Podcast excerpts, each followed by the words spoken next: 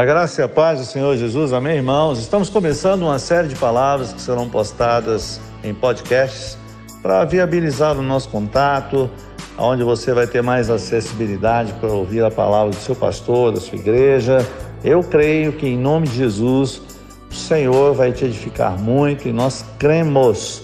São palavras inspiradas pelo poder do Espírito Santo, que o Senhor, na verdade, faça fluir dentro de você a graça dele pelo ouvir da palavra. Eu creio que será um tempo onde o Senhor vai gerar muita fé através dessa palavra ministrada no seu coração, em nome de Jesus Cristo. Aleluia.